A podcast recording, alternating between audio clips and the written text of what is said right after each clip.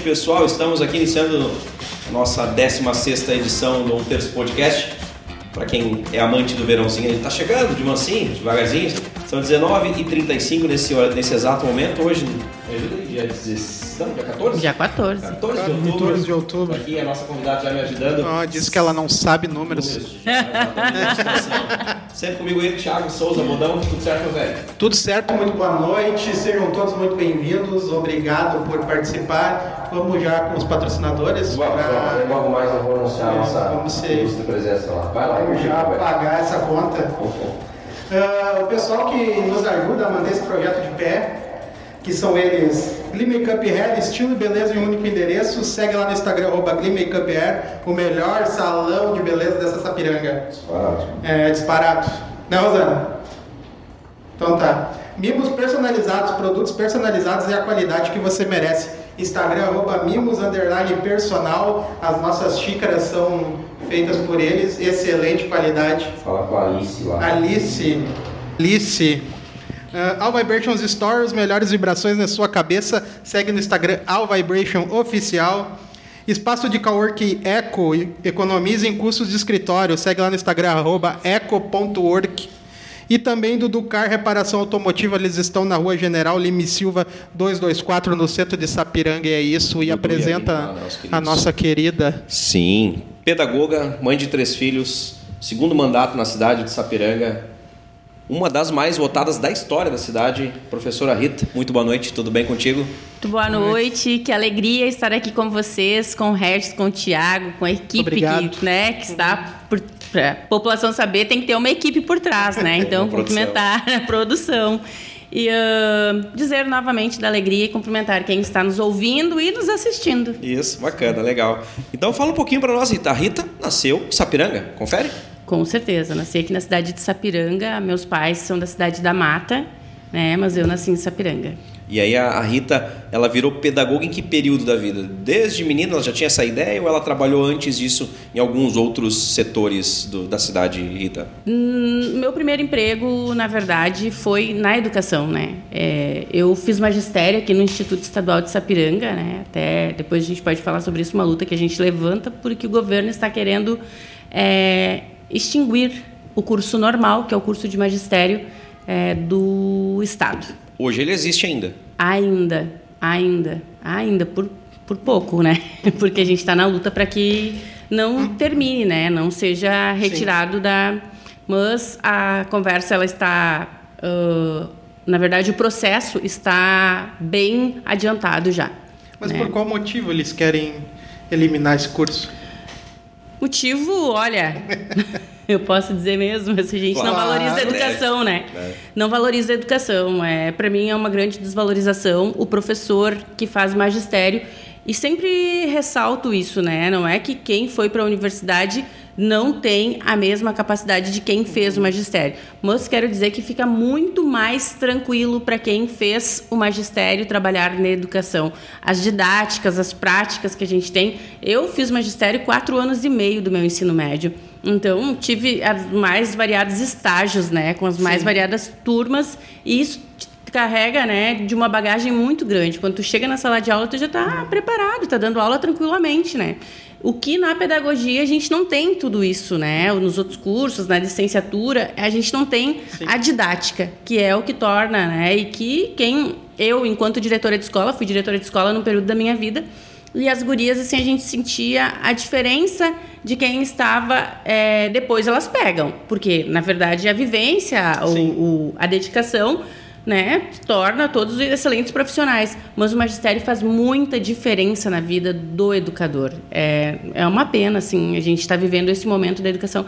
Na verdade, está se declinando para tudo isso, né? Não há uma valorização da uhum. educação em nosso país nesse momento, né? Principalmente hoje nós falando de professores, né? Amanhã é dia do professor. A luta toda que os professores do estado Sim. enfrentam, a carreira é muito. Mas a Rita a Rita, quando criança, tinha um sonho, que eu não sei se era um sonho da Rita, ou era um sonho depositado pelo uhum. meu tio, que estava sempre comigo, mas era de ser advogada. E, num, e eu amo o direito, eu amo as leis, eu amo estar, tanto que amo muito estar vereador em função da lei, né? De Sim, estar aham. nessa função também. É, e depois, num outro momento, ah, eu acabei entrando para o magistério, né? Por ah, meu pai e minha mãe tinham muito medo que eu fosse para o estadual à noite fazer contabilidade para depois seguir então para o direito. E tu acaba acostumando e vai indo e não dá pra gente esconder que naquele momento, né, isso lá em 95, 94, é, era muito difícil o acesso à universidade. Então, eu não tinha condições financeiras para fazer o curso de direito. Hoje minha filha vai se formar no ano que vem, né? Minha filha mais velha está cursando e a gente acompanha muito ela porque eu gosto muito, né? Então, naquele momento não deu certo. Então, eu fiz meu magistério. Amo o magistério. Amo ser professora. Amo estar com as minhas crianças, né? Apesar de que hoje até foi levantado isso na Câmara, ah, a vereadora Rita eh, se diz professora, mas está licenciada. Estou licenciada porque tenho um compromisso com a minha cidade. Estou licenciada porque assumi um compromisso com a população. E eu, fechada na sala de aula, não consigo realizar a fiscalização, que é uma das prerrogativas da legisla né, do mandato de vereador. Então, Evidente. é isso. Então, a Rita começou nessa função e se apaixonou e ficou 22 anos. 22 anos. E, e tu tocou num, num assunto interessante, até na contabilidade, eu acho que tem um, não sei se tem 10 anos. O cara que fazia, a pessoa que fazia contabilidade, esse curso aí, ele recebia o número, inclusive, para poder atuar como contador. Esse próprio curso aí, que hoje não, hoje tu não consegue mais o curso técnico, né? Sim. Só te forma em contabilidade fazendo mesmo a faculdade e tendo a formação. E ainda voltando no, no assunto da, do magistério, como ele era acessível, né? Porque a pessoa fazia o ensino fundamental, continua sendo porque ainda estamos com ele, né? E ela poderia sair dali para o magistério. Ainda Sim. é assim, não é? Assim, então há sim. uma acessibilidade muito mais fácil, né? Claro que uma universidade hoje se tornou um, um nicho mais acessível, mas uh, extinguir um- o magistério é um complementa o outro, Exato. né? Aquilo que eu Exato. falei, não quer é facilita a vida do educador. Ele entra com mais facilidade, né, na sala de aula, faz diferença sim na vida, né, da, da pessoa que está cursando. Então, eu acho assim, a gente está lutando com todas as forças, com as meninas, o Grêmio, nós ah, estudantil ali do estadual e tem uma luta no estado, né? Porque nós temos as escolas espalhadas, mas vou dizer assim que Sapiranga era referência. Eu, quando eu fiz magistério, a gente tinha ônibus que vinham de Dois Irmãos, Ivoti, Reuter. Novo Hamburgo, São Leopoldo. Eu tinha colegas forte, de, né? De Nova 90 Hartz. A região forte, toda, sim. Nossa. disso. Uns, Ah. Vinham uns 10 A ônibus, Carol, né? era de Campo Bom, fazia e- magistério no exatamente o estadual. exemplo aqui do nosso lado. É. Era muito, era muito amplo, né? Era uma Sim. E é uma pena, e é uma luta que a gente precisa fazer juntos, né? Que precisa, a comunidade precisa se envolver, a gente quer trazer esse debate mais forte à tona. Eu, os meus dois concursos que eu tenho do magis- ah, de professora, né, são com o magistério. Depois, então, trabalhando, e aí é outra, outro diferencial na tua vida. Tu consegue iniciar, a- né, trabalhando na tua área e tu vai estudando e vai te aprimorando. Quer ser professora de matemática, tu vai fazer licenciatura, quer, né, tua pedagogia, e tu vai pagando com o teu próprio salário. Mas agora essa oportunidade vai ser tirada. É, e tu ingressando diretamente, a forma que eles estão fazendo, eu vou te dizer assim, ó, hoje se a gente, quando criança que você perguntou ali, tu perguntava para as meninas e para os meninos que ah, professora, professora. Hoje, com toda a desvalorização, e a gente precisa falar muito sobre isso, porque amanhã é dia de presentes e homenagens. Presente e homenagem para o professor é fazer a luta e defender um salário digno para o professor, respeito ao professor, né? que ele tenha, sim, os materiais didáticos necessários para que a gente ah, transforme a educação. Colocam no nosso colo a transformação do mundo, mas nos tiram o mundo, só colocam na responsabilidade. É lindo de ver os políticos em época de eleição falando da educação. É lindo de ver, como se fosse realmente um pilar na vida deles e não é, é só para voto. E a gente precisa mudar essa realidade. E isso sim é um debate que eu venho fazendo há muito tempo, antes mesmo de estar na política, porque nunca me conformei com isso. né? E a gente viveu um momento agora nos últimos períodos aí, fomos chamados de doutrinadores, retiraram filosofia, não querem que o povo pense. Isso para mim assim é, é, é o, o que tu tá desandando assim. A gente está indo ladeira abaixo. Filosofia hoje está fora da, da escola? Não. Sim, Sapiranga já não tem mais filosofia. Sapiranga hoje não, não tem filosofia não nas escolas. tem, tem agora tem ah, funções executivas substituíram, que era para ser linguagem e lógica. Então, as coisas elas estão indo dessa maneira e para mim eu, né? Eu Uhum. Eu acredito que desse jeito a gente não evolui, a gente retrocede. Né? É o retrocesso. Então, mas isso eu estou dizendo eu. O Estado do Rio Grande do Sul é um dos que possui o salário mais defasado de professores a nível nacional? É um dos. Um dos. É um dos. dos. Os professores estão há muito tempo, né? Vou te dizer que estão há oito anos, quase, praticamente, assim, com o salário agora, eles conseguiram, estão uh, conseguindo receber o salário em dia, mas ainda não tiveram uh, o aumento, né? Não tiveram a atualização como merecem. Sim. A última atualização que eles tiveram, que foi somando no governo, deu 76%, foi no governo Tarso. É, eu não, hoje eu não sei te precisar o valor exato de um professor do estado, porque eu nunca trabalhei no estado, né? Então, porque cada professor tem a sua carreira, Sim, sim. tem.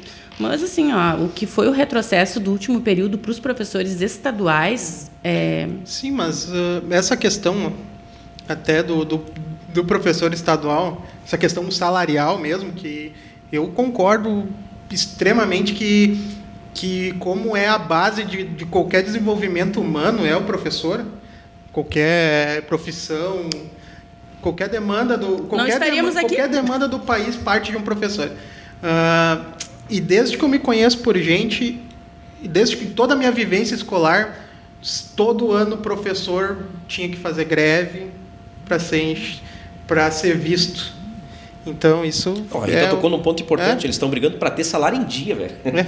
Que isso? Então, o Exato. primeiro ponto, é, quer dizer, uma obrigatoriedade do Estado. ser a prioridade. Não, pelo amor de Deus, não consegue manter o salário em dia. Aí depois tu ainda vai discutir uma, uma reposição, então a luta É. deve ser muito grande para isso, né? É, Então, imensa. ainda ne- nessa, nessa vibe, ah, quais escolas trabalhaste em Sapiranga? Trabalhei, iniciei minha carreira na creche Lar da Criança, é, ali perto da Calçados Paquetá. A gente atendia diretamente as crianças ali. E ali, então, na verdade, eu trabalhei quatro meses antes numa indústria de calçado fazendo a parte de programação ali na frente. E porque não tinha outra, né, não tinha concurso naquele momento. E mas mesmo estando ali, eu olhava pela janela e eu chorava porque eu via passando a escola de educação infantil Sete Anões, os alunos passavam e eu chorava porque eu queria muito estar ali, né? Estava apaixonada pelo Te meu curso, ali. né? Sim. Formada e não tinha oportunidade.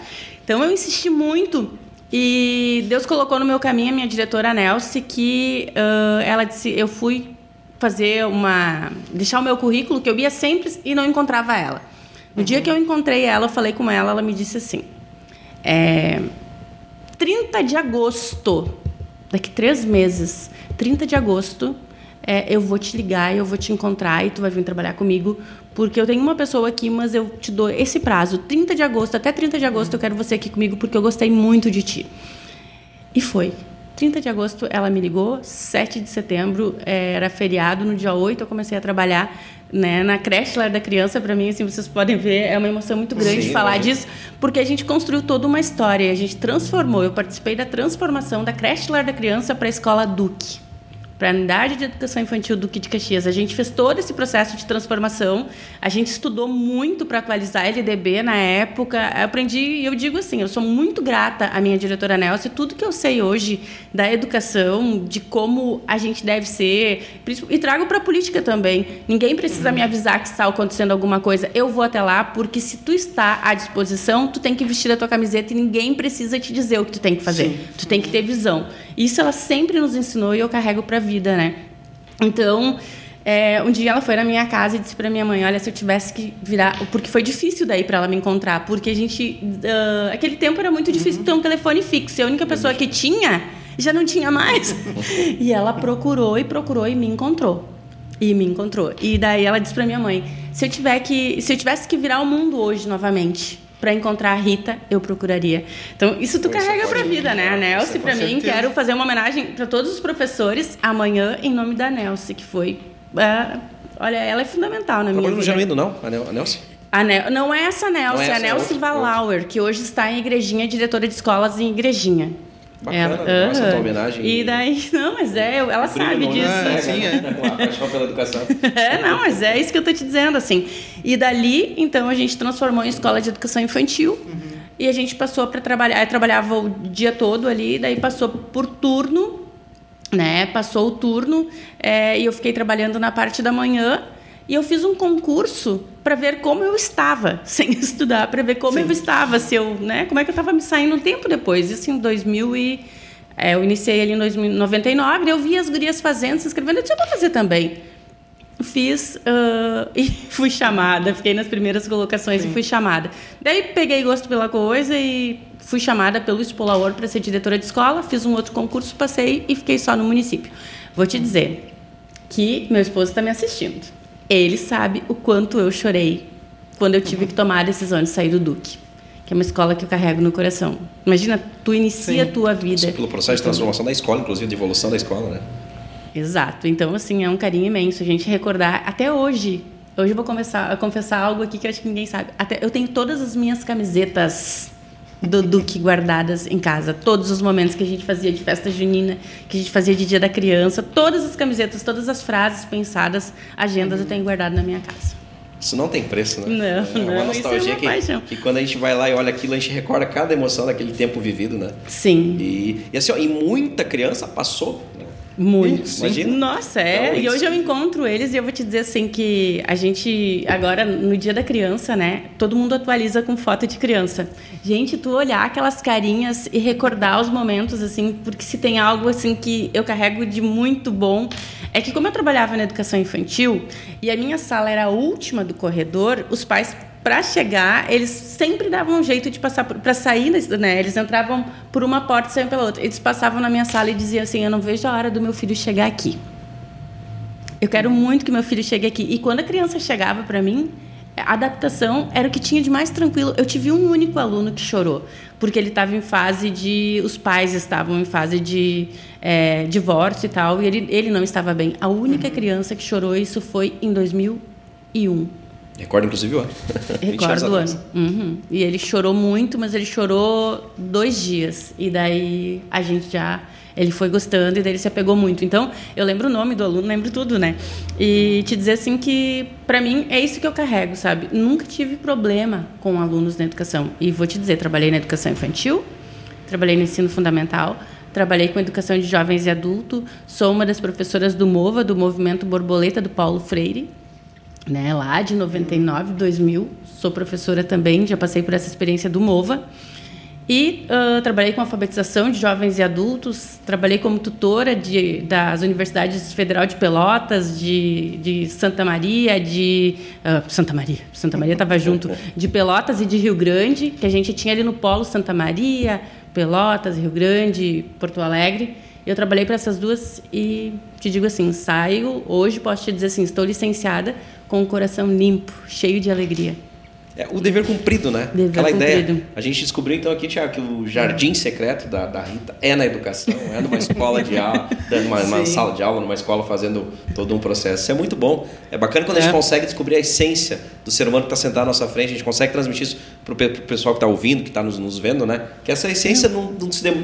Cara, ela é gratuita. É, e é para isso é que a gente está aqui, né? Exatamente. Para mostrar que não é só uma vereadora, não é só uma professora, tem todo um, toda uma história por trás não, atualmente tudo, ela é né? vereadora, a gente tem meia hora de programa, sequer tocou no assunto. Exato. A gente iniciou na educação, ela tá, ela tá surfando na educação. Né? Exato.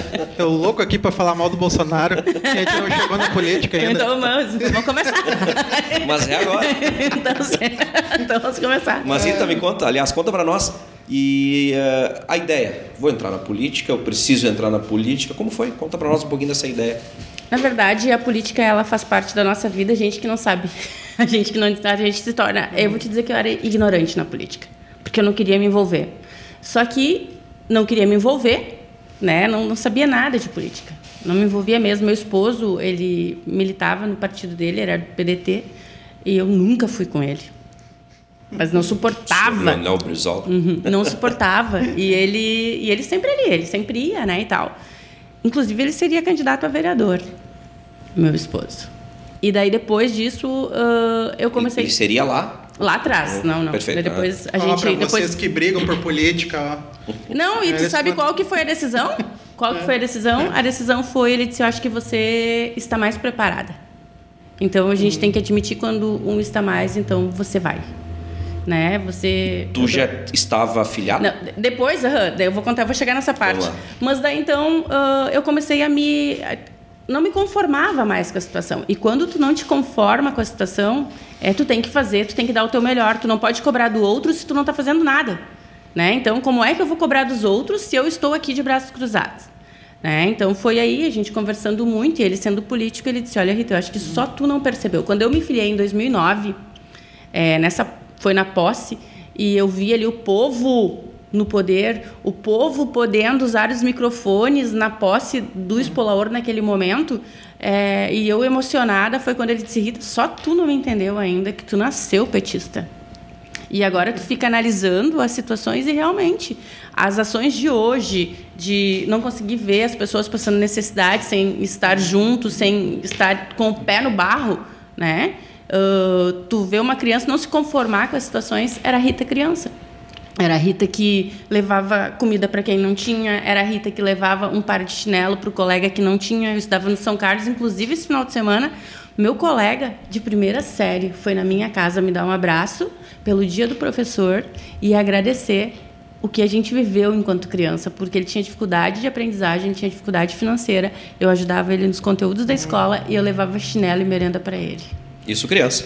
Sete anos. Sete anos. E então, daí tu vai vendo isso, tu vai refletindo e tu vai vendo que isso fez parte de uma vida toda, né? A gente só estava com isso adormecido. Então a gente precisa buscar. Quando tu não te conforma com uma situação, né, chegou a hora de fazer melhor. Então foi nesse momento, em 2009, me filiei. Em 2012 eu concorri pela primeira vez. Quando eu concorri em 2012, foi algo assim que eu estava mesmo assim, bah, tem que mudar, tem que ser diferente e tinha uns pontos assim, e principalmente meu ponto sempre é a parte da assistência social, de não aguentar ver as pessoas passando o que estão passando e tu tem que fazer diferente. E daí nesse momento o meu primo concorreu também. E os votos que o meu primo fez, é, se a gente somasse os meus votos e os dele, é, teria eu estaria eleita na primeira vez já. E daí a Sim. gente numa conversa de família, amo meu primo, nós nos amamos em família. E o que, que acontece? A gente está numa reunião, num, num, aniversário, e os, o meu esposo e o meu primo mais velho conversam, se ó, tem a eleição. É, se os dois entrarem, perfeito, uhum. perfeito. Os dois entraram, segue cada um trilhando uhum. os seus projetos. Agora, se a Rita fizer menos voto que o Pretinho, que, era, que é o meu primo, uhum. então a Rita apoia o Pretinho. E vice-versa. Se o pretinho fizer menos, ele apoia a Rita. E a gente tem essa palavra. E assim, ó, meu primo é um dos grandes apoiadores que faz muita campanha. E a gente caminha juntos, né? Porque a gente reconheceu. É a cidade que escolhe, né? E eu sou grata demais por isso, assim, porque a gente conseguia em família, né, ter esse desfecho. Daí, 2016, então, eu concorro e consigo uma cadeira na Câmara de Vereadores, né? Então, entramos, trabalhamos muito muito mesmo, tanto que eu me licenciei da educação 2018, 2017, primeiro mandato, primeiro ano da legislatura, uhum. recebo o convite para concorrer a deputada federal pelo partido, por todas as lutas que a gente uhum. levantava, nego o pedido. É, sete meses depois, quando a eleição está batendo na porta, na verdade, em março, teve um, um encontro, né? Aquela caravana com o Lula, caravana com o Lula, e eu vou na, na caravana e o Lula né, vem e bate nas minhas costas e me pede para concorrer a deputada federal que o partido precisava naquele momento. Isso para mim é histórico. Com certeza foi alguém que pediu para ele, mas importa, ele com certeza foi alguém que não pediu. Importa. Não importa, mas foi ele que me disse. E quando ele me disse, eu olhei para ele e disse assim: eu só preciso resolver umas situações que a gente tinha uma CPI rodando e um monte de coisa. Eu vou, vou pensar, mas eu vou. E daí então, quando foi, demos largada assim, não preparei pré-campanha para concorrer a deputada federal, não avisei lideranças, não procurei ninguém. Tipo, deu a, a deu a abertura ali da eleição e a gente foi para a rua. 45 dias e conseguimos assim, como aqui dentro da cidade, o partido tem toda uma organização. Nós temos os candidatos, o pessoal que trabalha nos mandatos federais e tal. E eu entendi isso perfeitamente, porque é uma construção todo mundo tem o direito. Eu não sou obrigada, porque eu sou do Partido dos Trabalhadores, a apoiar. Né? A gente tem essa. A gente segue essa democracia e eu respeito muito isso. Então foi tudo tranquilo. Caminhei com os deputados federais, né? E caminhamos entre partido e tal. E a gente conseguiu, no nosso grupo, assim, atingir 5 mil e 700, 5.400 votos, eu não me recordo, certo? Viu? Essa... Quase, né? Os números, é... Exato, né? Eu sei que foi mais de 5 mil. E a gente conseguiu atingir 297 municípios. Sendo que eu só fui para Nova Hartz, um dia fazer a porta de fábrica. Fui na Mata, uh, que é a minha cidade, então, natal. E da Mata eu passei... Não, eu acho que passei em Santa Maria e vim, né? Isso que a gente fez. Daí eu fui visitar uns outros parentes aqui perto de Taquari e deu.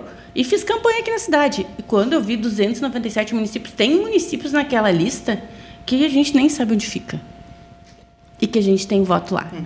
Então o nome assim espalhou de uma maneira que foi e a gente conseguiu então ficar a segunda mulher mais votada do partido. Né? Então, consegui Pô, conquistar é, mais um ponto é na história. Gigante, né? Isso é um título gigante mesmo, pela, né? pelo, pelo fato de não ter uma estrutura que muitos Cinco candidatos mil... têm. Sim. Não, 5 mil aqui na cidade. 7.900 no, total, no, no total. Quase uhum. 8 mil votos. Isso. É. E daí uma campanha que, que nem eu te disse, assim, sem uma organização, sem um planejamento, porque uma campanha ela tem etapas e que tu tem que cumprir rigorosamente para te atingir o teu objetivo. Eu não fiz nada, assim, eu fui. Fui concorrer, né? E aprendi muito a gente aprende muito, principalmente debater os temas nacionais, que é o que eu sei que incomoda muita gente, porque eu falo muito de temas nacionais. E tem um vereador que pega muito forte. Ah, vereador aqui da cidade acha que vai ficar falando de tema nacional. Se a gente não falar de tema nacional, a gente não Sim. vai conseguir chegar à conjuntura local nunca, porque como é que tu, né, nós não somos isolados um caso à parte, né? Essa piranga está aqui, né? É, é a, o alecrim dourado que nasceu ali, vamos cuidar dele, né? E não é isso, mas eu aprendi muito nesse momento, ouvindo muito debate, eu escuto muito podcast eu sou apaixonada. Eu acordo, eu acordo já procurando um assunto para ouvir enquanto eu estou fazendo as primeiras coisas do dia. Porque é isso, sabe? É tu buscar o conhecimento para. A gente precisa saber o que está acontecendo, Sim. né? e é isso. A Rita tocou num ponto importante quando ela falou do Lula. E eu lembro, eu, eu assisti aquele de Democracia Vertigem, um episódio é, do, do Netflix. Netflix. é tem uma fala da Dilma lá, eu sou a partidário, tá? Mas uh, aquela fala da Dilma é bem, bem forte. Que o, uh. não, sou a partidário, sabe disso. A, a, a Dilma, quando, quando o Lula, é, ela falou, o Lula, o jeito do Lula fazer política é na imposição. Então ele não te fala, ele te impõe, sem respeito. Sim. Foi o que ela fez, ele fez com a Rita, né? Se então... precisa concorrer, tu já Peraí, gelei, vou ter que ir, né? Vou ter que... Não, imagina, o meu sonho era. Eu sempre participei e eu participei de, de vários momentos, assim, e, uhum. tipo, chegava perto, mas não alcançava, né? Uhum. E desde aquele dia eu consegui, Tarcísio, né, entrou comigo, o prefeito de Taquari, o Maneco, disse, não, vamos subir, porque não podia, só podia subir naquele caminhão é, de, de palco, é, os deputados estaduais, os deputados federais e o, o Lula, né? E quando viram, tava eu lá em cima, feliz na vida, em cima do caminhão, e o Lula chegando. Assim, foi um momento fantástico da minha vida, onde eu consegui. A gente tem na nossa vida. Uh, tudo que a gente acredita, eu carrego comigo. O que tu acredita, tu não pode deixar escondido. Tu precisa falar para que as coisas, né? E naquele momento, até hoje foi o meu filho postou uma foto que a Dilma me segura assim no rosto, sorri e tem uma das uhum. fotos que a gente vê que ela escorreu uma lágrima. Por quê? Porque naquele momento eu falei da importância da mulher na política, inclusive para o presidente Lula. Foram segundos, mas eu tive a oportunidade de falar Sim. da importância da mulher na política. E eu quero mais mulheres na política e a população está querendo. Hoje a gente estava fazendo umas conversas por aí, o pessoal, não, não, quero, é, se for para ter candidata, deputada estadual, deputada, quero duas mulheres, quero apoiar mulheres. Então isso está ficando muito forte. E nesse momento eu falei porque a Dilma, só a gente sabe o que a gente passou nós enquanto mulheres, porque não foi para Dilma foram para as mulheres que estão na política, para as mulheres que têm posicionamento, para as mulheres que não se corrompem, para as mulheres que estão ali defendendo, fazendo a sua defesa daquilo que acredita. E eu sempre digo assim, não vem tu me dizer que eu vou ter que gostar daquilo ali que tu está me falando ou tu vai me dizer o que eu tenho que falar. Não, não é assim que se constrói. Alto lá, né? Alto uhum. lá. E as pessoas costumam ser marionete de outros. E se algum dia eu tiver que ser marionete de alguém, eu largo da política. Tô fora. Porque se não é para fazer aquilo que eu acredito e atender. E o que eu acredito é a partir da vivência que eu tenho com o meu povo. Eu sempre digo, não adianta, ah, tu vai me contrapor, eu não vou nunca. Estou na segunda legislatura, no segundo mandato, onde é, eu não tive ainda com situação de ter o meu prefeito, a minha prefeita ali. Não. É, e o que, que é? Ah, tu é de oposição. O que, que é ser oposição? Que, que para vocês é oposição? Oposição, todos deveriam dizer, porque na verdade eles consideram oposição Exato. a fiscalização. A fiscalização. Exatamente. Né? Porque são poderes distintos. A oposição não entra É isso no que caráter. eu falo dos caras que chamam de mito. é isso. Não, deixa eu te falar, cara. Não, é exato. Esse é construído no país essa ideia. A oposição é obrigatoriamente o partido contrário quem está lá na, na, na situação. Então, cara, isso Eu precisa vou ser ser quebrado. sempre oposição. Eu vou ser Bacana, sempre. desde que, que os ideais, a ideologia caiba naquele momento perfeito. Mas é isso, sabe? Mas a gente precisa ser inteligente, porque tu não vai se opor a tudo. A gente precisa aprender a reconhecer que o outro também acerta. E falar o que o outro acerta. Isso para mim é uma construção, porque com isso eu ajudo a construir a minha cidade, que é o meu caso aqui na cidade. Mas quando eu levanto e eu uso, eu sempre digo que a minha tribuna, ela para mim é sagrada. Eu não tenho, porque aquele microfone, aquela voz que sai ali não é minha, é do meu povo. Então o que vem ali tem que vir do povo, tem que vir da vivência com o povo. E o que acontece quando eu levo ali, ah, tá acontecendo tal e tal coisa no, em tal lugar. Vereador, não precisa perder teu tempo querer vir mentir, porque tu vai mentir, porque o povo tá sabendo que o que eu estou falando é verdade. Então, se tu vai me contrapor, tu vai te indispor. É melhor me deixar quieta. Seja, Porque Oposição não precisa ser inim- inimizade, eles serem inimigos. Claro que não. Mas aí Claro tem uma que não. questão, deixa eu te perguntar, Rita, por exemplo, tá? Ah, ah, hoje, a situação, a gente sabe quem é a situação, na, na- os, os vereadores, enfim, eles têm um projeto lá, bacana, legal. Ah, a Rita, ela vai olhar esse projeto em prol da população, ok. Mas aí, de repente, no partido, não, pera, isso não é bacana para nós. Segura aí, isso não precisa andar. Isso a gente sabe que acontece no país todo. A Rita, ela vai, se for contra o partido, ela vai apoiar, mesmo assim, aquele projeto ou não? Não, é que a gente debate. Quando o projeto é polêmico, a gente, nosso partido, nós reunimos muito. Ontem, inclusive, a gente estava em reunião. Ontem a gente estava debatendo a fome. Né? A fome que está. Dia 16 é o dia da alimentação, Dia Mundial da Alimentação. E quantas pessoas hoje estão sem poder comer? Mais de 24,5 milhões de pessoas hoje não sabem o que vão comer amanhã. Né? E 112 milhões de pessoas vivem em situação de segurança alimentar. Né? Então, a gente precisa falar e procurar política pública. Todo mundo está agora, ah, política pública para problema ah, mental, é, o emocional das pessoas, né? Tá, tá tudo mexido. Claro que tá tudo mexido. Tu não sabe o que tu vai comer amanhã. Tu não sabe se tu vai ter emprego amanhã. Tu não sabe como tu vai pagar o teu aluguel amanhã. Como é que tu não vai ficar doente? Todo mundo adoece, então não é a, ali a doença em si, é tu buscar uma política pública que dê uma vida tranquila para a população e tu não vai precisar investir aqui em psiquiatra, em psicólogo. Ah, que, cara, tem gente falando que vai se matar o tempo todo porque não sabe o que vai dar para os filhos comerem. Então, né? E daí, diante disso, a gente debate os projetos nas nossas reuniões políticas, tá? Que a gente tem é, duas, três, quando for necessário. A gente só, ó, precisamos reunir, precisamos conversar. Ainda mais agora que é online. Então, a gente traz ali a situação. O partido sempre respeita. Isso eu tenho paixão por estar. Hoje eu falei sobre isso no meu partido, porque o partido respeita. Tens independência, então, para tomar a tua decisão. Sim, a gente decide juntos, aham, e daí tu vai ali e daí, ah, tu não toma sozinha a decisão, por quê? Porque tu tem os outros, ah, a maioria decidiu, então vamos lá, mas eu sempre coloco, né? É, tem horas que tu não tem como, tu vai ter que colocar o teu posicionamento e dizer, não, não é assim. Mas existe sim uma construção coletiva e o partido nunca, posso dizer para vocês aqui, né, na pessoa do meu presidente Deoclésio, do meu partido, que é um grande parceiro, que milita junto, que eles não, eles respeitam muito a opinião. E a gente tem ah, amadurecido isso e construído essa relação que está melhorando a cada dia. Porque, claro, eu cheguei, eles já estavam, isso eu tenho que reconhecer, e eu reconheço isso. Eu sei como é a vida, então não sou nenhuma criança para ficar, né? Então, cria, né? Porque a criança tem aquele sentimento puro. Mas estou te dizendo que, ah, vou ficar triste porque é isso. Não, a gente precisa construir e eu preciso ser reconhecida no partido. E hoje eu posso dizer que eu estou muito feliz, reconhecida, valorizada dentro do partido, né? E eu agradeço muito na pessoa do nosso presidente, que é o Deoclésio.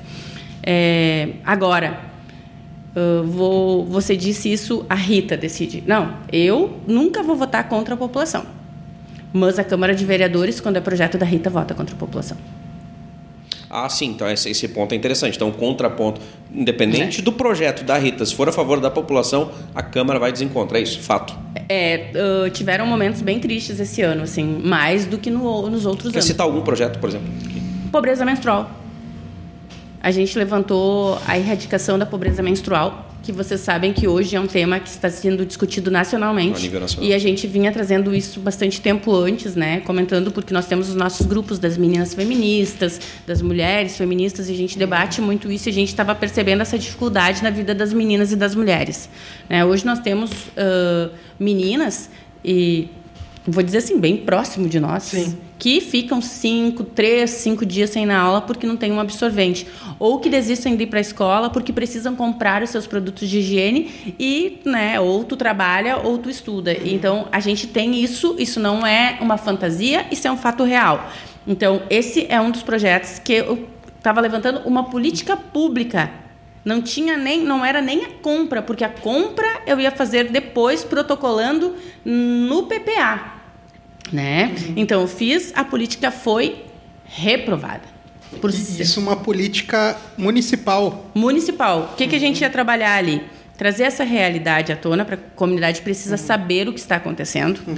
É, trazer a importância né, de se ter. É, quando tu fala de pobreza menstrual, tu não fala só de absorvente. Todo mundo diz, ah, é a Rita do absorvente. É a Rita que pensa na saúde da mulher.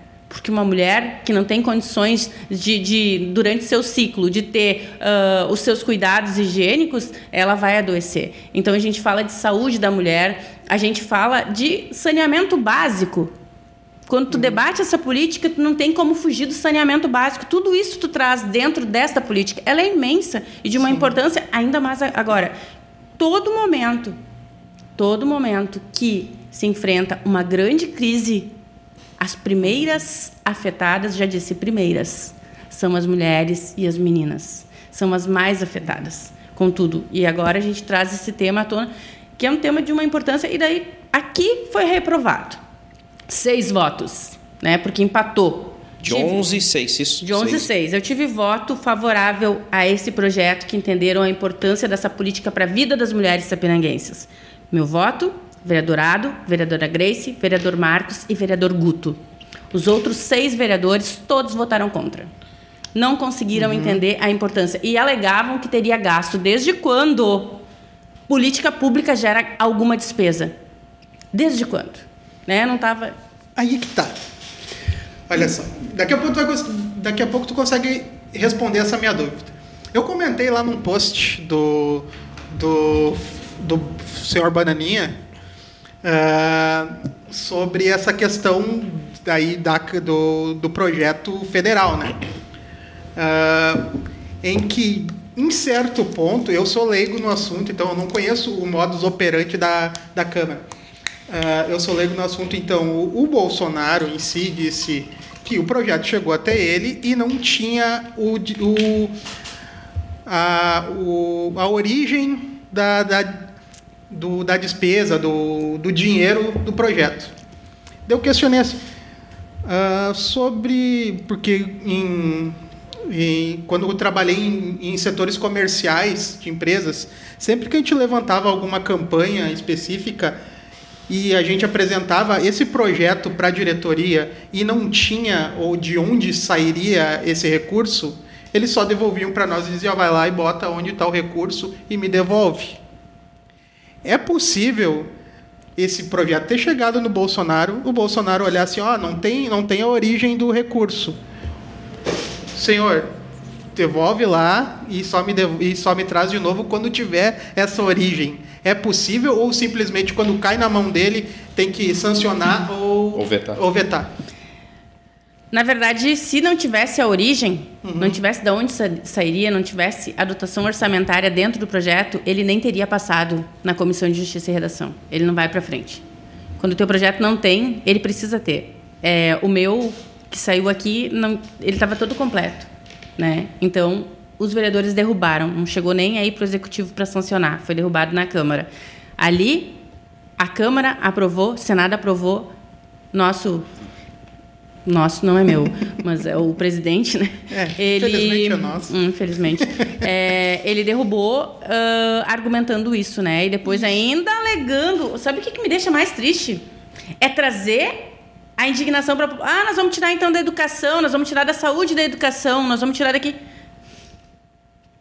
Cara, hum. nós estamos falando de absorvente, uma coisa, um valor assim, nós não estamos falando do cartão corporativo dele, né? A gente está hum. falando de absorvente para quem não tem condições, né? Mas não, está é, tá comprovado ali uh, a a deputada mostrou a dotação, uhum. né, como o projeto ia ser. Então, isso para ele foi uma mentirinha que ele criou para dizer que era inconstitucional. Se fosse inconstitucional, não teria chegado até ele. Teria sido barrado lá no início, né? A, a autora do projeto é a Marília, deputada federal do nosso partido, do meu partido, Partido uhum. dos Trabalhadores. Diante disso que eu estava falando, então é Sim. isso, tá? A, a dotação não teria chegado, não teria ido para sanção ou para veto se o projeto estivesse incompleto, se não, estava, não estivesse dizendo de onde Sim, sairia. Então tem um tem uma mecânica que não permite perder As... esse tempo de chegar até o presidente o presidente devolver assim, ah, tá faltando ah, informação. É. O Alecrim Dourado lá disse que não tinha, né? Não tinha. Passou pela Comissão de Justiça e Redação. Com certeza, o projeto ali pela aqui nós temos a Comissão de Justiça e Redação, ao qual eu sou presidente. Nós temos as outras comissões se tem o projeto ah, os vereadores não, não podem, não podem, tá? Fazer uhum. projeto com despesa. Quem manda despesa, quem né, faz é, do orçamento é o executivo. Então, o meu projeto não tinha despesa. Se ele tivesse despesa, ele não teria nem passado. Ele teria ficado ali mesmo, né? Tá, mas para a gente que é leigo, de onde sairia essa verba uh, para justamente comprar esse, esse, esse material para as pessoas que tivessem necessidade? do projeto é, federal? Fosse, não, não tem o projeto. Aprovado em Sapiranga tudo mais, se fosse adiante, teria uma verba né, para comprar esse material. Sim, poderia sair tanto da assistência social né, quanto da saúde. Tá, e o argumento, né, então, dos nobres na saúde seis vereadores... Compra, na saúde, tu compra fralda. A gente não está falando, gente, de algo sim, mirabolante, sim. né? Mas, pessoal... mas, o argumento desses seis uh, vereadores foi justamente que, que eu estava despesa... ordenando uma despesa. Ah, eu não sim. estava. Eu não estava, né? Porque com certeza o projeto não teria. A gente tem um órgão que a gente, é, o IGAN, que a gente manda o projeto para lá e quando tem alguma irregularidade, ah, não vai passar, ele diz para ti, ele te dá a orientação de como uhum. deve ser feito. Então a gente sempre manda antes para ver, para não passar por isso. Então o que, que eu fiz? Uh, não aprovou a política pública, vou insistir, vou colocar no PPA. Ali eu posso ordenar a despesa, posso dizer, vai tirar daqui, vai lá, ali pode. Derrubaram todas, todas as emendas que a gente fez ao PPA de todos os vereadores. Ou seja, viés político. Viés político. Os vereadores tiveram a capacidade de derrubar as emendas deles. Né? Isso eu nunca tinha visto na minha vida. Isso é. Tu tira o direito, tu, tu tira o povo do orçamento. Porque, na verdade, o orçamento ele precisa ser decidido pela cidade. Quem sabe uhum. o que precisa, é, eu sempre digo, a gente precisa ouvir as pessoas. E essa, essa situação de colocar o absorvente, de aumentar a, o valor para comprar alimentação nesse momento de pandemia, né, para ter uma, um, um, fundo de recursos para defesa civil, para temporal, quando tem o temporal, comprar brasilite, comprar, ter um acesso para oferecer para a população, isso não se cria do dia para a noite, isso se cria vivendo, vendo a necessidade das pessoas, não suportando mais ver. E isso é incluir a população dentro do orçamento. E é a oportunidade que a gente tem enquanto vereadores é no PPA. E foi negado. E agora a gente tem a LDO, e eu estou colocando de novo na LDO. Vou colocar as mesmas emendas dentro da LDO. E vamos ver se vão derrubar de novo. Vão, vão derrubar alegando que ah, não está no PPA, não foi aprovado, não pode ser colocado na LDO. Mas no ano passado foi colocado, foi aprovado a emenda uhum. de um vereador. Porque a gente sabia disso que não podia, o vereador chegou uh, por último ali e pá, protocolou, passou. Então, se passou a dele, tem que passar os nossos também.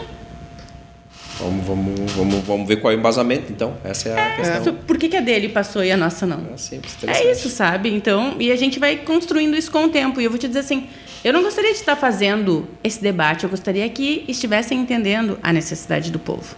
Né? A Rita assistencialista, jamais. Eu quero independência da minha população, que a população seja independente, mas nós estamos falando de um momento de crise extrema. Nós estamos falando de um momento Sim. onde o orçamento da população está comprometido com luz, que é um absurdo, que hoje nós aprovamos uma moção de minha autoria de repúdio contra a ANEL. Esse aumento de 49% né, na, na bandeira vermelha, que agora foi mudado né, de, uh, uh, de nome. Então, esse aumento que deu, ele pesou demais no bolso do povo. E o que a gente precisa falar nesse momento de crise? Que quem mais sofre é quem menos tem. Quem menos tem. Quem menos tem vai cortar da alimentação, né? Ah, toma um banho gelado. Gente, tu tá falando do Rio Grande do Sul quando tu disse, presidente, tomar um banho gelado, gaúcho tomar um banho gelado, vem tu tomar um banho gelado aqui se tu consegue. Me dá uma preguiça esse cara. ah, meu Deus. A gente, né? E é isso, sabe? E daí a gente pega, a gente aprovou essa moção de repúdio hoje. É, e quando a gente fala disso, a Rita é assistencialista? Não é assistencialismo. É enxergar, novamente eu repito, a necessidade do meu povo. Né? Eu trabalho muito isso. As nossas pautas ali, é, só para. Daqui a pouco eu vou dizer que eu fico só querendo. É, esses dias eu ouvi, a vereadora só quer dar absorvente. gente, por favor. A gente tem até meia-noite quem me dera. A gente tem, tem bastante tempo aí. quem me dera, quem me dera eu não precisar estar apresentando isso. Não precisar. Eu né? fiquei chocado. Eu não tinha essa noção de que, de que meninas e mulheres faltavam à escola por conta o trabalho. O trabalho. Eu não tinha mínima noção disso. Eu fiquei embasbacado com isso. Não, é, é impressionante. É de, é de se chocar. É, é a real, e é a realidade. E ela tem aumentado agora uhum. em função disso, né? É, sabe que a gente analisando e esses assuntos assim, eu acho que é por isso que brigam. Ah, tu tá já tema nacional, né? Isso é um tema que realmente, assim como você uhum. me disse, eu recebi muitas mensagens, mas muitas mesmo. As pessoas, nossa, uhum. vereadora, tu tocou num assunto que eu nunca tinha parado para pensar. Né? E é isso que eu quero, que as pessoas reflitam, que as pessoas entendam a realidade, porque é muito simples de dentro da nossa casa, quando a gente não passa necessidade, a gente não entende que lá né, tem uma pessoa que hoje não sabe se amanhã vai ter comida para colocar é, na mesa. Eu, eu, acho que isso é que falta no nosso país hoje, é essa possibilidade de tu poder se botar no lugar do outro. Ah, de quando tu comenta alguma coisa contra o presidente, alguém fala, ah, vai trabalhar. Não, não é assim, cara. Não é nem todo mundo tem emprego. E nem emprego, todo mundo hoje. Nem todo mundo pode comprar o absorvente. É uma questão que, que já mexe completamente com a dignidade do indivíduo. E isso é responsabilidade total do, do Estado. Não, mas nós estamos falando de 24 milhões de pessoas não têm o que comer. É. Isso são 10, 12 isso. em Porto Alegre. Tu tem isso noção é... disso? Então é um absurdo. É um, é um número que a gente não tem noção no nosso corre-corre de dia a dia, mas que existe. E que bate o tempo todo na nossa porta. Né? Bate o tempo todo. É, dizer para vocês que a gente, enquanto partido, a gente está se organizando com movimentos, né? É, a gente tem feito arrecadação de alimentos e tivemos e paramos. Né? A gente está agora até pensando em recomeçar. Por que, uhum. que nós uhum. paramos? Porque a gente viu que as pessoas não estavam mais conseguindo nem alcançar, porque não estava mais sobrando. As pessoas não estavam conseguindo, a gente não estava conseguindo Exato. atender. E, e, vocês, a gente, a gente está em 14 de outubro de 2021 falando de fome, um país que uhum. tinha saído do mapa da fome e que enquanto o pobre não for, ele, se, enquanto ele for invisível na política, enquanto ele for invisível na política, a gente viver nessa mediocridade de que o povo só quer ganhar, só quer viver uhum. de assistencialismo, o nosso país não se desenvolve. Nosso país se desenvolve a partir do momento que a gente colocar a população no todo dentro do orçamento. Quando eu entender que aquele trabalhador que vai para a indústria de manhã, ele gera a riqueza e que essa Sim. riqueza ela precisa ser distribuída também. Ah, tu quer dar o meu dinheiro para outro? Não, eu quero que ele tenha um salário justo e que a gente juntos, que nós uhum. juntos construímos, porque se tu não tiver o teu empregado ali, né? Tu não vai conseguir produzir o teu, teu calçado e tu não vai ter a tua riqueza. Então, a gente tem levantado também uma frente né? Eu estou conversando. Uhum. Na sexta-feira eu tive uma reunião com os sindicatos porque a gente está vendo as notícias de que ai, tem emprego e não uhum. tem população para trabalhar. O que, que tem por trás disso? A gente tem que fazer uma leitura. Isso começou a me incomodar. O que, que tem por trás disso? Né? Por que, o que está acontecendo? E começou a me incomodar. Chamei o presidente da federação. Disse, o que está acontecendo aqui? Por que que... Eu sei exatamente é. o que está acontecendo, mas vai, é. continua. E daí eu fui, eu fui indo atrás, fui indo atrás e a gente está fazendo esse estudo para tentar descobrir. E um dos pontos assim que a gente encontrou é que a população ela não está mais capacitada E que a desvalorização salarial também não faz com que o jovem. Hoje nós vamos pegar o nosso jovem. Tu acha que ele quer ficar 8 horas do dia dele, é 8,48, uhum. dentro de uma empresa para ganhar R$ 1.300? Se ele consegue ganhar isso num estágio estudando? Seis horas fazendo aquilo que ele está Exato. se preparando. Então a gente precisa mudar e a gente isso não é uma construção que tem que ser feita de uma pessoa. Não, isso tem que ser entendido por todos. Como gente, você disse antes, eu sou apartidário e é uma conversa é, apartidária, porque precisa ser é, todos uhum. precisam enxergar que esse problema está acontecendo, porque enquanto a gente não entender que isso é um problema e que está instalado principalmente no Vale dos Sinos. Vale dos Sinos é o Vale do Sapateiro. Sim. O vale que mais produziu e que hoje não tem pessoas para trabalhar. Por quê? Porque não existe valorização. Né? Bom, a Rita não vai votar no Argenta, né? Para governador do estado. Nem eu. Mas, Nem eu. mas ô, Rita, Vou deixar bem claro. O seguinte, uh, antes que os meus haters, que eu tenho haters, já sabia, 14 oh. episódios eu já tenho haters. Eu também tenho. É. Uhum. eu... eu... acho muito lindo os haters que eles não têm coragem de dizer quem eles são, né? É muito simples se esconder é. atrás de um computador e não mostrar a tua cara, né? Exato. Mas, Rita, então antes que meus haters comecem a me chamar de comunista de novo, de Che Guevara e não sei o que, uh, eu vou bancar o advogado do Se diabo. Se a injustiça não te incomoda. É. uh, eu vou bancar o advogado do diabo. Tu não acha que o Bolsonaro no poder é um pouco culpa do PT? Ai, ai, ai. Porque agora chegou até perdi, nunca tinha ficado não, mudo ainda, não por que, tinha. Por que, que eu digo isso, tá? Por que, que eu digo isso? Tu, tu mesmo comentou que, que existe, ainda existe um certo preconceito, um certo estereótipo uh, no candidato do PT, mesmo tu sendo a, a, a, vereadora mais votada, né? Ainda existe um estereótipo, assim, eu, e, e, se levantou muito essa tese de os antipetistas. Tem, tem muita gente que eu escuto falar assim, que ela é apartidária, mas ela é antipetista. Mas, enfim, uh, o que, que eu quero dizer com isso? É que os problemas que aconteceram com o PT, uh, o, pro, o próprio Michel Temer, eu acredito que foi um erro grotesco, colossal do PT.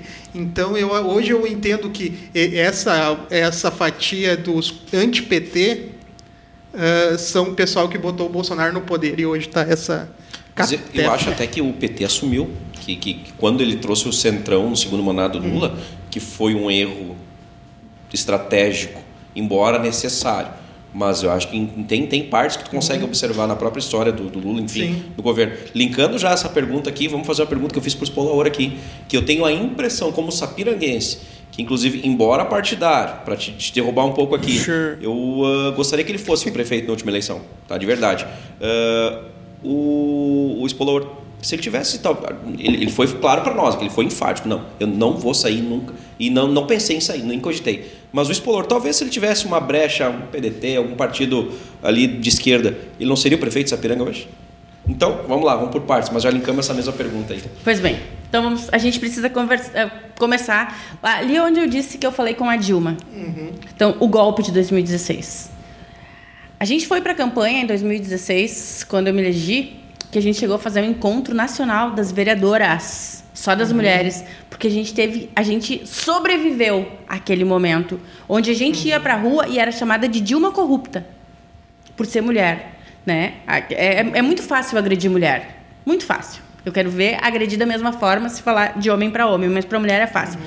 Então a gente viveu esse momento do golpe ali em 2016 e nesse momento do golpe ele sucedeu uma, uma série de de fake news, essas que ainda se espalham, né? E que foram, ah, Dilma roubou, o PT é corrupto, e depois começaram é, a acusar o Lula, trazer todas aquelas, né, que foram 21 processos, ah, 21 denúncias, né, que foram todas agora comprovadas e arquivadas. Então, diante disso, foi se criando que nós, do PT, do Partido dos Trabalhadores, que eu carrego a minha estrela no peito, tenho orgulho de carregar a minha estrela. Hoje eu tive que falar isso na sessão porque disseram para mim que o PT nunca mais. Quem decide se o PT nunca mais ou para sempre é o povo. E o povo Com que certeza. vai decidir, e ele tem o direito de decidir. Mas eu também tenho o direito de optar em estar no meu partido e fazer a luta, porque o meu partido me representa. Meu partido, eu posso levantar. Hoje nós somos o partido que, historicamente, é o primeiro partido a ter uma setorial de animais de direito dos animais. Uhum. O primeiro partido foi lançado no final de semana. A gente faz parte de todas as lutas. Nós estamos com todos e isso me dá uma liberdade para poder caminhar e para poder fazer a defesa de todos que chegam. Porque quando tu tá só numa parte, batendo só numa parte, tu não consegue atingir o todo. E eu não me entendo hoje, né, quando eu me licencio da educação em 2017, eu não me licencio da educação para ficar defendendo somente a educação. Eu me licencio da educação para cuidar do meu povo. E o meu povo traz muitas pautas. Diante disso, a gente tem toda isso que a gente carrega. Uhum. Ah, tu é petista, não é muito bom estar contigo, bah, vereadora. Bah, não é bom tirar uma foto contigo. Eu posso dizer isso também? Né? Eu posso uhum. dizer, eu até brinco às vezes com o meu filho que eu tô até afim de fazer um TikTok, dizer, meu anjo, em que planeta que você está? Em que planeta que você está, né? Nós temos toda uma história toda uma história. Estamos nunca. E, e, tu vê, assim, eu te falo, 2016 para mim seria muito confortável em 2016 diante de tudo aquilo uhum. ter saído do Partido dos Trabalhadores. Eu ainda não estava vereadora, então tu não ia carregar o Sim. peso ter ido para qualquer outro partido, porque eu já tinha uma construção. Mas não, é aqui que eu me encontro. Né? É aqui que eu me encontro. É o meu partido que devolveu a dignidade ao povo brasileiro que colocou três refeições na mesa do povo. Foi o meu partido que colocou o jovem filho do trabalhador dentro da universidade. Foi o meu partido que construiu 173 institutos federais. Né, que estavam aí, e agora esses outros que dizem que nosso partido não presta, querem fechar o, ensino, o normal aqui no, no curso de magistério Sim. aqui no estadual. Então, é, se o Espolaor tivesse saído do partido, Será que ele seria prefeito? Se a Rita tivesse saído, será que seria vereadora? Isso quem decide é o povo. A gente teve ali outras situações que daqui a um pouco vem à tona que uhum. não deixaram com que o Spolaor entrasse na prefeitura nesse momento. Mas voto a gente eu teve. Eu te falo isso porque muita gente comentou, poxa vida, Spolaor no PT. Bom, é aquela coisa. Tu entende? Um, um estereótipo que carregou. É, e eu perguntei para ele aqui, e ele realmente. Ele a gente não tem medo. Exatamente. Ele, ele usou da mesma expressão. Cara, tu desde 89 não teria por que sair, nem cogitei. Né? Mas eu lembro de uma frase dele porque eu estava em uma loja aqui de Sapiranga, tá? E uma frase dele, ele disse, e a pessoa falou isso para ele, poxa, esse do PT, ele disse, cara, vota em mim, tá? Eu quero ser o prefeito da cidade. Secundariamente, tu vai pensar de que partido eu sou e tudo mais. Mas então eu cogitei, eu levantei isso. Poxa, eu tenho a impressão, como sapiranguense, tá? fora do, do, do, meio da política e pensando até com um pouquinho de racionalidade, se ele tivesse esse gancho, talvez hoje ele seria o prefeito. Minha humilde opinião. Sim. Como eu te falei. Ah, e tu falou, uhum. o povo também não, talvez não é, tenha essa mesma se visão. Se bem que aquela eleição foi bem estranhinha, né? Tu diz agora recente a, a última? A última que ele participou. Não, mas teve a, a estranha é. foi anterior ainda. Porque ele comentou. Aqui, é, aqui é, é, se elegeu. É, essa aí. Essa Foi aí, bem ele, estranhinha aquela. Ele usou a frase, eu não sei como eu perdi é. essa edição. Não, mas a gente não sabe. A gente é, não sabe. Porque, nossa, sabe, é, não tem. O cara tava com tudo, a gente, a gente foi pra rua. Nós, a gente que faz campanha, uhum. a gente sabe da aceitação que a gente tem. Tu sabe quando tu chega num lugar e as pessoas te procuram no meio da multidão, tá ali, né? E era, e era isso. Era isso. As pessoas procuravam. Ah, tá ali a Rita, ah, o Spolaor. Tá ali os dois. Então, e daí como? Como que, que sai isso, sabe? Então, tem algumas coisas. É, o que aconteceu, né? Eu vou deixar para que a história conte. né? Aproveitando em história, conte logo, logo nós temos uma eleição. 12 meses a gente tem uma eleição, não é?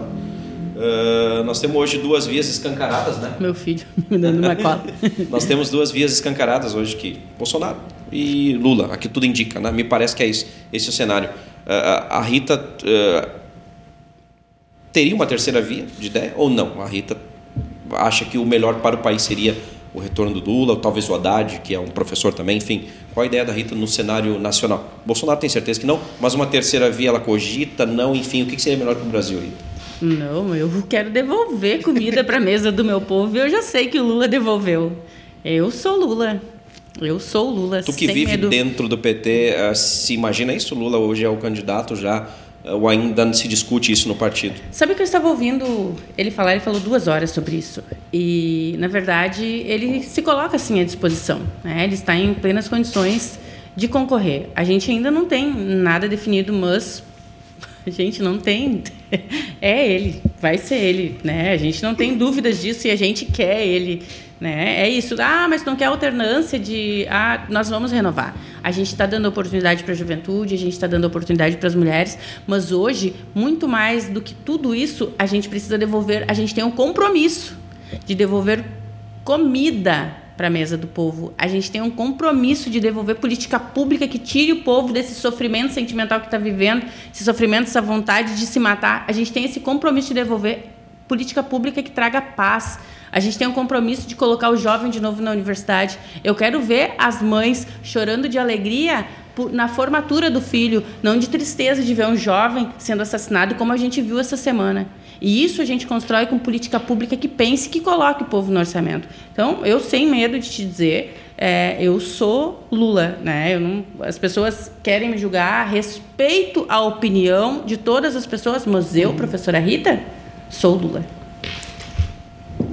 Eu tenho Resumindo. uma última pergunta, porque o nosso produtor já está avisando aqui que a gente está na reta final, né? Já passamos um pouquinho. Eu estava me piscando aqui. E é bom quando passa da hora, porque quer dizer é, que a resenha foi é, boa, que andou. Não, é bom quando a gente não fala muito, né? Exatamente, maravilhoso. Ai, gente. É maravilhoso.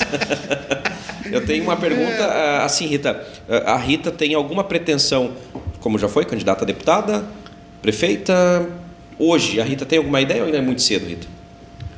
Olha, é, a gente sempre sai de uma eleição pensando, bah, agora eu vou ficar quatro anos, não vou concorrer, vou apoiar alguém. Né? Então, eu saí no dia 15 de novembro, quando estava todo mundo me abraçando, que eu levei um susto, deu, todo aquilo parou, né? Eu não fiz muita campanha em 2020. Não fiz mesmo. Que foi tua reeleição? Sim, foi a reeleição. É, foi o ano que eu não fiz reunião, fiz duas reuniões só, em um lugar aberto, tinha muito medo por causa da pandemia. É, fiz muito pouco, eu nunca fiz tão pouco na minha vida, nem quando eu fiz campanha para os deputados, que eram meus uhum. amigos, eu fiz tão pouca campanha como eu fiz dessa vez. E eu tive a resposta da população, que foi essa votação histórica na minha vida. Né? Mas um, uh, para ali e a gente fica ali, daí um pouco quando tu vê, é verdade isso? Né? É verdade. Eu cheguei por não ter feito campanha da forma que eu sempre fiz. Eu pensei que eu não ia conseguir me reeleger, porque uma reeleição é muito difícil. Porque primeiro tu vota pensando que a Rita vai trabalhar. E depois tu reelege tendo a certeza que a Rita trabalhou e que merece estar ali. E daí a gente aumentar 76% da votação, isso para mim foi fantástico. Então, diante desse cenário, eu saio e digo: eu não quero concorrer tão cedo. Nem sei Sim. se quero permanecer. Nós estamos falando do último mandato, então. É, dia momento. 15 de novembro. Mas dia 21 eu já estava me organizando de novo. dia 15 de novembro, é. dia 21 eu já tinha descansado e já estava me reorganizando. Então, assim, nós temos sim uh, pretensões agora, uh, na próxima eleição. Estamos construindo, o nome está em construção. Para quem ainda não sabemos né? Mas ele está em construção. Eu acredito que o Vale dos Sinos aqui nós temos um vazio muito grande. Nós temos uma falta de representação. Com certeza. Nós temos deputados que vêm para cá só por uh, é, buscando um benefício agora na época da eleição, uhum. né? Que eu acho muito hipócrita, tu não trabalha, tu não faz, e depois chega a eleição, tu começa a chegar de, ah, um espacinho aqui, mas na hora de trabalhar mesmo, de ver que o povo está ali na RS abandonado, de cobrar a DGR, que uh, a RS seja investida, tenha investimento de fato, que não seja só troca de asfalto, na hora de ver que a escola estadual está fechando, né, estão lá votando contra os professores, mas vem aqui abraçar professor. Então, a gente, o Vale do Sapateiro, a gente precisa, precisa fazer um estudo muito grande de tudo que está acontecendo, por por que, né, que a gente não está conseguindo essa valorização. Tem que ter uma frente ampla de trabalho a nível federal. A gente precisa ouvir tanto o patrão como o empregado, todas as pessoas, se a gente não colocar todo mundo junto dentro de um pacote, né, colocar todo mundo junto para construir, uhum. a gente não vai sair da crise que a gente está vivendo. Eu acho que a gente tem um papel fundamental nesse próximo momento que está chegando. Mas, por enquanto, nós estamos trabalhando e muito na Câmara de Vereadores. Né? Estou aqui à disposição da população sempre. A gente tem feito um trabalho intenso que a população diz, ah, tu é a Rita da UPA. Sim. Ontem à noite fui na UPA e veio uma mulher que eles me fazem chorar de emoção. A mulher vem e me diz assim: vereadora, o que seria de nós se você não estivesse aqui nos defendendo? Então aquilo eu olhei para ela assim, tipo, eu nunca vi ela na minha frente. Né? Nunca tinha uhum. visto. Ela pegou e falou, subiu na bicicleta e foi embora. Então, assim, isso para mim é algo que é a maior gratificação que Deus pode me dar nessa vida. Saber que a gente está fazendo a diferença na vida de alguém trabalhando e respeitando. E quando eu vou na UPA, que tentaram colocar, já que a vereadora vem na UPA porque não valoriza os profissionais da saúde, pelo contrário. Eu faço uma luta justa, levantei a situação dos enfermeiros que precisam de valorização, que precisam de aumento de salário, tudo isso foi levantado. Mas eu não vou na UPA para criticar o enfermeiro e o médico. Eu vou na UPA porque eu quero que contrate mais médico, contrate mais enfermeiro e que valorize o meu povo. Bom, nas entrelinhas, futuramente a gente pode estar tendo uma deputada federal ou estadual Sim. do partido representando Sapiranga. O momento puxa-saco hoje pode ser meu? Deve. Porque eu queria parabenizar a Rita por uma questão que aconteceu, que eu vi há meses atrás, tá? Uh, não me faz chorar. Não, não, não, não, mas, é, mas é uma crítica ao, ao, à maioria dos teus colegas. E porque é o seguinte, eu vi um vídeo teu no, no Facebook, teu e de mais dois vereadores, tá? A Grace e o, e o Ado. Ado. Na UPA. Na UPA, questionando essas questões de falta de médico e tal. E fiscalizando o serviço público, que é o papel do vereador, né? Não é marcar consulta, não é carga de brita, é fiscalizar e, e criar lei, né? Então, uh, e eu vi colegas seus dizendo que esse vídeo era por politicagem. Não, eu quero te parabenizar porque eu, como eleitor, apesar uh, de eu ter que dizer que eu não votei em você, uh, mas eu quero ver a pessoa que eu votei, eu quero ver ela trabalhando. Quer falar quem tu votou? Eu vou para vereador. Eu votei na Grace Medina. Estava... Já estava trabalhando. É, é, é, minha, minha amiga de longa data. Mas, enfim, uh, eu quero ver a pessoa que eu, que eu votei trabalhando e ela mostrando o que ela faz. Pode ser por politicagem, pode ser, mas eu quero ver ela mostrando o que ela faz. Entendeu? Então eu quero te parabenizar por isso. Muito obrigada. Por, por tu mostrar que tu está trabalhando, mostrar os problemas da sociedade e lutar por eles e lutar por mudar esse, esse panorama triste que a gente está vivendo. Eu te agradeço e te digo assim que a gente procura sempre uhum. dar o nosso melhor, buscar e estar ouvindo. A gente tem ficado muito tempo na UPA. E a gente foi muito criticado. Eu, nessa legislatura, ela está um pouco mais tranquila do que foi na legislatura anterior. É, na legislatura anterior, eu fui extremamente criticada de só ver problemas. Não, não estou vendo só problemas. Queria eu não estar vendo esses problemas que estão acontecendo, que uhum. o nosso povo está passando. Mas eu quero que tu vá e diga, então, isso que eu estou fazendo politicagem, tu vai e diz para o teu eleitor. Né? E a resposta uhum. foi dada, né? O, o, eleitor deu a resposta e queria e daí eu vim agora para esse segundo mandato com a certeza e a convicção de que tudo que eu fiz né? Que aquele trabalho é aquilo que o povo quer. Eu vou fazer cada vez mais. Então eu te agradeço de coração porque é, é o que a gente tem feito. A gente ficou muito tempo. A gente tem ficado horas lá dentro e não é horas lá dentro para incomodar o médico, para incomodar a enfermeira, e sim para uhum. que eles tenham condições dignas de trabalho, que se contrate mais pessoas e que o nosso povo tenha um atendimento que é digno para ele. É, eu fui criticada, inclusive, pela prefeita, né? Que foi lá e disse que era politicagem. Politicagem, politicagem, para mim, é quando é, eu denunciei a comida que estava estragada na UPA. Vocês não sei se vocês viram esse vídeo. Denunciei essa comida, denunciei, denunciei não, indiquei para que mudasse o centro Covid dali da frente do Havaí e que fosse para um espaço mais amplo, porque a população tivesse mais conforto. E uh, outras situações ali botaram que eu estava disseminando fake news, que eu estava assustando os profissionais da saúde e isso foi protocolado quatro, foram protocolados quatro ofícios na Câmara de Vereadores para que tivesse uma corregedoria para que talvez me afastasse do mandato. E foi inclusive mandado isso mesmo para o fórum também. Né? Então, isso para mim é uma politicagem, querer barrar o meu trabalho. Eu fui eleita.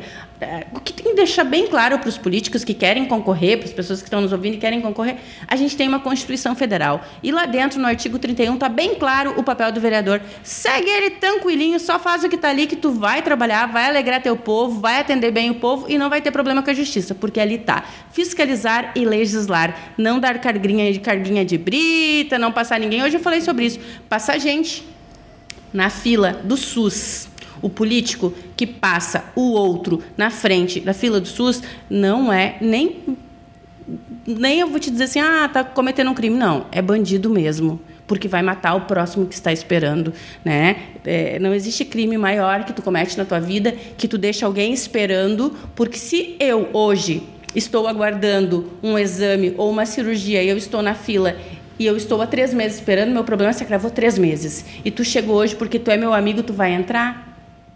Né? Eu quero Sim. que todos sejam atendidos de igual maneira, com dignidade. Maravilha. Uh, Fechou quer falar quem patrocinadores, né? Quem, quem banca esse programa, continua na verdade. Continua pingando, continua. Glee Makeup Hair, estilo e beleza em um único endereço. Segue lá, arroba Glee Makeup Hair no Instagram. Mimos personalizados, produtos personalizados e qualidade que você merece. Arroba Mimos Underline Personal. All Vibrations Store, as melhores vibrações da sua cabeça. Segue lá, arroba All Vibrations Oficial. E espaço de eco, uh, desculpa, espaço de coworking eco, economiza em custos de escritório arroba eco.work no Instagram. E o mais importante, Duducar, reparação automotiva, Rua General Leme Silva 224, no centro de Sapiranga. Parabéns, Dudu e Aline, pela gravidez. Mais um, né? Mais um. Ah, os caras estão vindo, né? Então, é. Rita, gratíssimo pela tua presença. É uma pessoa muito esclarecida. Parabéns pelas tuas lutas. Uh, inclusive diante do, do, do, atual cenário, inclusive até contra algumas pessoas que andam contra a cidade, né? Que são, então, inclusive, alguns teus colegas. Parabéns pelo trabalho, pelas ações, tá? Espero que tu continue evoluindo nesse, nesse, nesse teu segmento que é sensacional, a política. Eu sou apaixonado pela política. Também. Aprendi. A, a gente aprende. Da, da política, né? Então, todo sucesso a ti. Obrigado pela presença de coração. E eu que agradeço a oportunidade, me senti muito bem aqui, gosto muito das oportunidades que a gente recebe para poder estar esclarecendo situações ao nosso povo, né? Agradeço de coração e ó, assistam, curtam, compartilhem, né? Legal. E é isso aí, a informação precisa Obrigado. chegar nas pessoas, então vamos Bacana, lá. Legal, obrigado. É isso, pessoal. Ela já disse, se inscreve no canal, curte, compartilha, ativa o sininho e até mais. Abraço. Beijo no coração.